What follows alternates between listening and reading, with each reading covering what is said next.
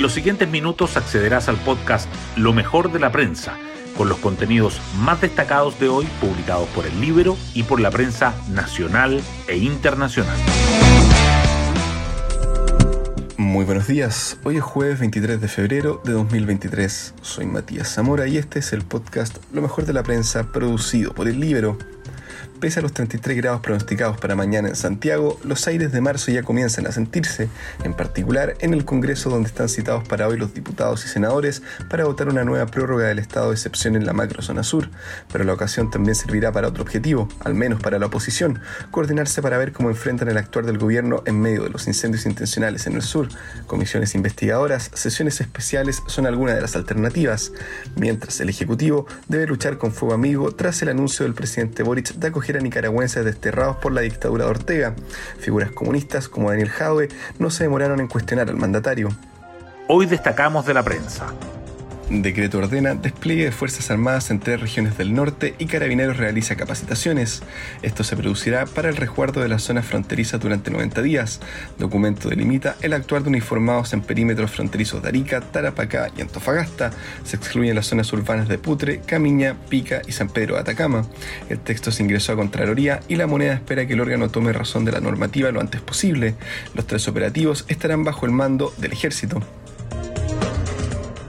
Incendios forestales, 383 focos menos que en 2022 han quemado 346.000 hectáreas más.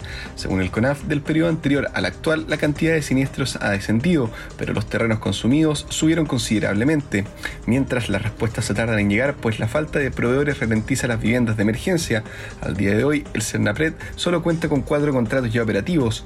Hoy el fiscal nacional viaja a Santa Juana y pone en marcha protocolo para atención a víctimas de desastres. Por su parte, Chile Vamos acudió a fiscal por intencionalidad de los incendios y busca dar con responsables políticos plan de fiscalización busca bajar en 150 mil millones de pesos el gasto en licencias médicas fraudulentas. Autoridad prevé sancionar a unos 450 médicos este año que venden permisos de incapacidad laboral. La iniciativa piloto que ha impulsado el COMPIN en la región metropolitana ya ha permitido ahorrar 2.800 millones de pesos en dos meses. La idea es expandir la ofensiva a nivel nacional durante el transcurso del primer semestre. Entre las mejoras está la habilitación de un sitio web para realizar denuncias mediante un formulario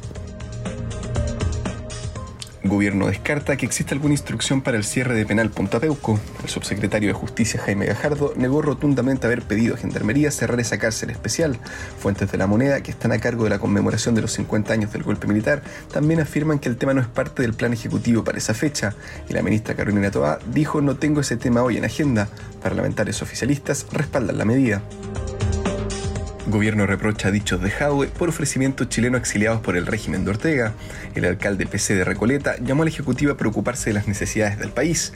El propio PC expresó que lamenta el destierro de nicaragüenses y tildó ese tipo de hechos como un atropello a los derechos humanos. Mientras tanto, el diputado Boris Barrera se reunió con quien ocupa el puesto más alto en el escalafón del Servicio Exterior Nicaragüense en Chile. Fiscalía no seguirá adelante con causa contra jueces del TC por retraso en casos de derechos humanos. La jefa de alta complejidad metropolitana Centro Norte, Jimena Chong, comunicó el cierre de la investigación al séptimo juzgado de garantía de Santiago.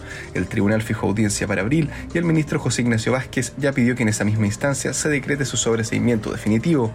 La indagatoria inició en abril de 2020. Chile fue el séptimo país de la OCDE con la tasa de desempleo más alta en 2022.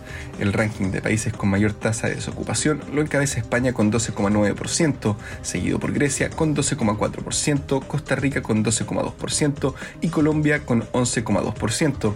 Chile, que anotó un 7,9%, sobrepasó además el promedio de la OCDE, que fue de 5%. Para 2023, los economistas esperan un alza en este indicador, pero sin superar el 10% y el libro publica Chem K.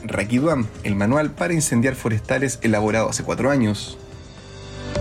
Y nos vamos con el postre del día. El DT de las Rojas sepulta su futuro en la selección en medio de una guerra con Terendler. El chileno José Letelier terminó de agotar el acotado margen de acción que arrastraba por la clasificación al Mundial de Francia. Sus malos resultados en los Juegos Olímpicos, la discretísima participación en la Copa América y la eliminación frente a Haití terminaron por condenarlo. La capitana pone en duda su continuidad en caso que no saquen al DT. Yo me despido, que tengan un excelente día y será hasta una nueva ocasión del podcast Lo mejor de la prensa.